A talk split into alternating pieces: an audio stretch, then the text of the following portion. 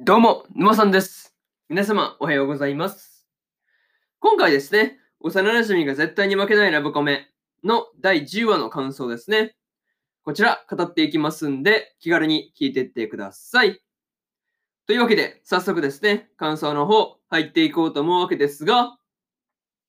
まずは一つ目ですね、末春の世話をというところで、白草がですね、末春の家に居候して、末春の世話をしていたわけですが、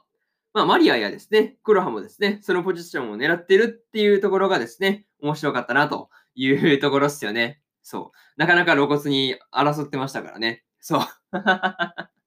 そう。なかなかね、うん、まあ、ポジション争いがなかなか激しくなってきたなっていう感じでした。うん。まあ、とは言ってもですね、こう、黒羽もですね、マリアも、あの、お母さんとかね、お姉ちゃんに対して、こう、戻ってくるようにっていう風に言われて、まあ、泊まる許可までは降りなかったっていうところですよね。まあ、そこが、まあ、ちょっとね、まあ、大変そうというか、なかなかそううまくはことは運ばなかったっていう感じでしたね。うん。まあ、そんな3人がですね、こう、末春をめぐって、こう、バチバチ、バチバチやってるっていうところですね。そういうところが、まあ、相変わらずというか、うん、そういう感じがあったんですが、まあ、さすがにですね、末春も、まあ、居心地が悪そうというか、まあ、うん、そりゃそうよね。こう、目の前でバチバチやられとったらね、そりゃ、ちょっと、まあ、居心地というか、なかなかね、まあ、落ち着くことは無理ですよね。そう。なかなかちょっとね、気使うよねっていう感じでした。うん。まあ、個人的にですね、こう、マリアがタクシーで、こう、帰るときだけですね、こう、黒羽と白草の二人が協力して、こう、マリアをですね、タクシーに、まあ、あの、まあ、押し込むっていうか、うん、そういうことをしてるっていうところですね。こういうところに限って、こう、協力してるっていうところですね。まあ、そういうところが何気にね、好きやったりすると、好きだったりするという話ですね。うん。またですね、白草の方から黒羽に対して宣戦布告がですね、まあされていたわけですが、まあ随分とね、こう、白草が強気な態度に出てきたなっていう感じでした。うん。そうだいぶこう、白草がね、まあ攻めに転じてきたなっていうのがね、まあ、なかなかこういうところから伝わってきたなっていうところですね。そういうところで、えー、まず一つ目の感想である、聖春の世話をというところ終わっておきます。で、次、二つ目ですね。ドキュメンタリーというところで、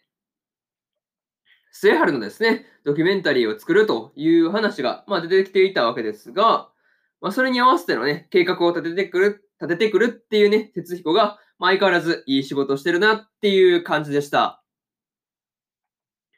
まあ、確かにね、個人的にはこう変な取材とかね、まあ、受けるよりは納得のいくドキュメンタリーを、まあ、自分たちの手で作っておくっていう方が、まあね、あの、変なに、変に探り入れられなくて済むっていうところもあるし、まあ、確かにね、こう、テレビに任せて、まあ、まあ、視聴率のためにというかね、まあ、そういうために、こう、お涙ちょうだいのね、まあ、こう、話にならないようにするっていうのはね、なかなかいい案じゃないかなっていうふうに思いましたね。うん。確かに、うん、自分たちのか、まあ、なんて言うんだろうね、こう、まあ、なんていうの？うん、まあ、見える範囲でというか、うん、そこでやろうとするっていうところに関しては、すごくいいなっていうふうに思ったという話ですね。またですね、こうかつて末春が出演していたチャイルドキングの6年後の話である、まあ、真のエンディングですね。まあ、これをこう6年後の末春があの、まあ、撮るというところですよね。うん。なかなかそういうところで、まあ、やろうっていうふうに思いつくっていうのもね、なかなか面白いなっていう感じでした。とはいえですね、こう群青同盟で、まあね、ドキュメンタリーとかね、まあ、こう、まあ、番組とかね、まあ、その辺をこう制作するっていう風になってくると、まあ、いろいろと大変そうな感じがするんですが、どんな仕上がりになるのかっていうところですね。まあ、これは、これに関しては、こう、今から楽しみだったりするという感じですね。そういうところで、二つ目の感想である、ドキュメンタリーというところ、終わっておきます。で、次、三つ目ですね。落としどころというところで、白草とね、黒羽とマリアの3人がカフェでね、末春をめぐっての取り決めをしていたわけですが、最後にですね、マリアが何を提案したのかっていうところが気になるところではありますね。うん。果たして何を提案したのかっていうところですよね。そうま。これに関してはまあ次回あたりで明らかになるんだろうなっていう感じはするんですが、まあね、正直楽しみでどうなることやらって感じですね。うん。まあ、にしてもね、こう3人ともそれぞれのね、行動に対してですね、まあ、ツッコミを、まあね、入れていたわけですが、まあ、全員どっこいどっこいっていうね、うん、そういうところがね、まあ、言われてみれば確かにっていう感じでしたね。そう。確かにそうなんですよね。そう。まあ、こう、こう、なんていうの？スキンシップがね、激しいってでも全員スキンシップなんだかんだやったりしてるしね。まあ、距離がね、近いといえば、まあ、全員距離が近かったりするしね。そう、なかなか、まあ、うん、まあ自分をね、まあ、あの、かん、自分をカウントせずにこう言ってるからこそのね、まあこう、まあ揉めるというか、そういう感じがあったなっていうところでした。うん。でもね、そこからですね、白草が全員何かしらのね、情報をするっていうことを提案していたわけですが、まあ、明らかにね、こう全員何かしら企んでるっていう感じが出ていて、すごい良かったなという感じですね。うん。またですね、個人的には白草がですね、末春の世話をするための居候をね、交代制にするっていうことをね、まあ、こう、まあ、うん、譲るというか、まあ、うん、情報の条件にね、入れているっていうのが一番びっくりした話だったんですが、まあ、お目付け役のね、あの、シオンだけは固定にするっていうところですね。まあ、これが、まあ、多分妥協点だったんだろうなっていうところでした。これはね、うん、次回からどうなることやらっていう感じですね。まあ、それがすごい楽しみだなっていうところで、三つ目の感想である、落としどころというところ、終わっておきます。で、最後にというパートに入っていくんですが、今回ですね、ラストで白草と黒羽とマリアの3人で取り決めがされていたわけですが、それを受けて次回からのね、聖春をめぐる関係がどう移り、移っていくのかとかね、まあそういうところが、まあ今から楽しみだ、楽しみだったりするというところとか、またですね、白草の専属メイドであるシオンがですね、初登場していたわけですが、まあ、至るところで、聖春と白草がですね、まあ、必要以上に近づかないようにっていうふうにね、まあ、監視というか、そういうことをしてるっていうところですよね。うん。うん。個人的にはですね、こう、徹夜でオセロを提案したっていうのがね、まあ、まさかまさかのシオンだったっていうのもね、なかなか面白かったなという感じでした。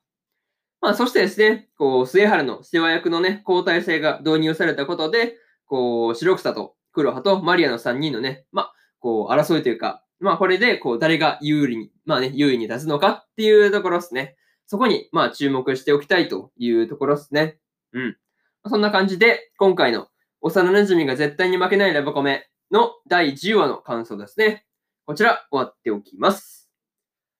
で、今までにもですね、第1話から第9話の感想は、それぞれですね、過去の放送で喋ってますんで、よかったら過去の放送もね、合わせて聞いてみてくださいという話と、今日ね、他今2本更新しておりまして、シャドウハウスの第11話の感想と、86の11話の感想ですね。この2本更新してますんで、よかったらね、こっちの2本も聞いてみてくださいという話と、えー、明日ですね、明日3本更新するんですが、2021年の夏アニメのおすすめ24選ですね。えー、おすすめ作品24選と、ドラゴン家を買うの12話の感想と、聖女の魔力は万能ですの12話の感想ですね。この2本、あ、2本じゃなくて、この3本ですね。1、2、3と更新しますんで、よかったら明日もですね、ラジオの方、聞きに来てもらえると、ものすごく嬉しいですというところで、本日1本目のラジオの方終わっておきます。以上、今さんでした。それでは次回の放送でお会いしましょう。それじゃあまたね。バイバイ。